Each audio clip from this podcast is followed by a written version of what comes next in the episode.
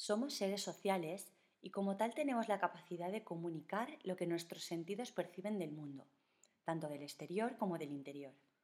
A priori, el oído no se desarrolló para el lenguaje, sino para la supervivencia, pero el ser humano posee corteza cerebral, área del cerebro más evolucionada, y eso es lo que nos ha dado la capacidad de desarrollar el lenguaje y lo que nos diferencia del resto de los animales, pues ellos poseen oído pero no lenguaje.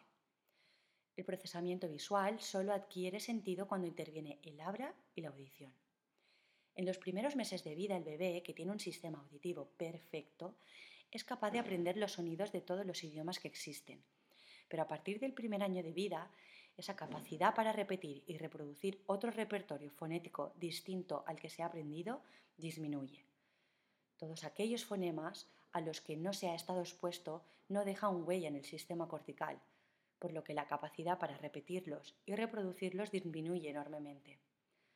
Los niños están expuestos al repertorio fonético de su lengua materna.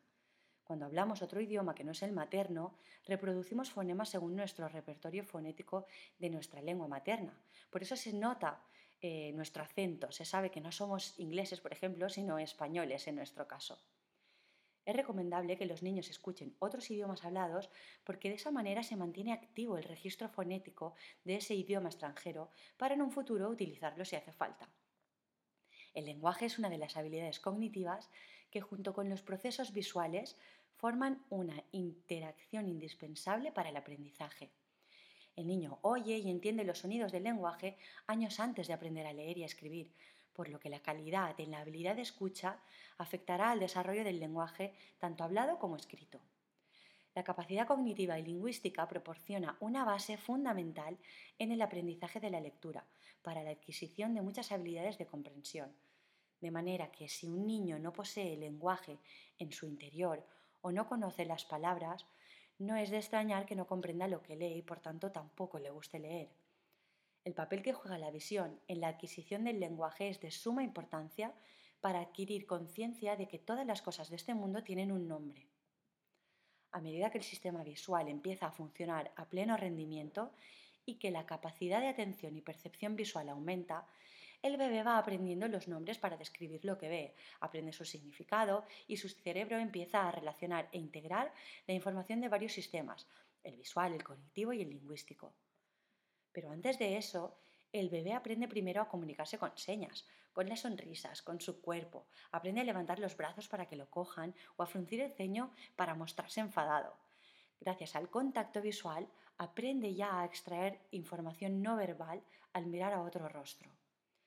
Se encontró que los niños adquieren un vocabulario más sofisticado cuando han mejorado la motricidad fina de sus dedos, la mayoría de los niños se convierte entre los 2 y 5 años en unos genios lingüísticos, ya que aprenden un promedio de 2 a 4 palabras diariamente. A los 5 y 6 años, ese talento empieza a debilitarse y a los 8 años no queda ni rastro de su creatividad con las palabras, puesto que ha dejado de ser necesaria.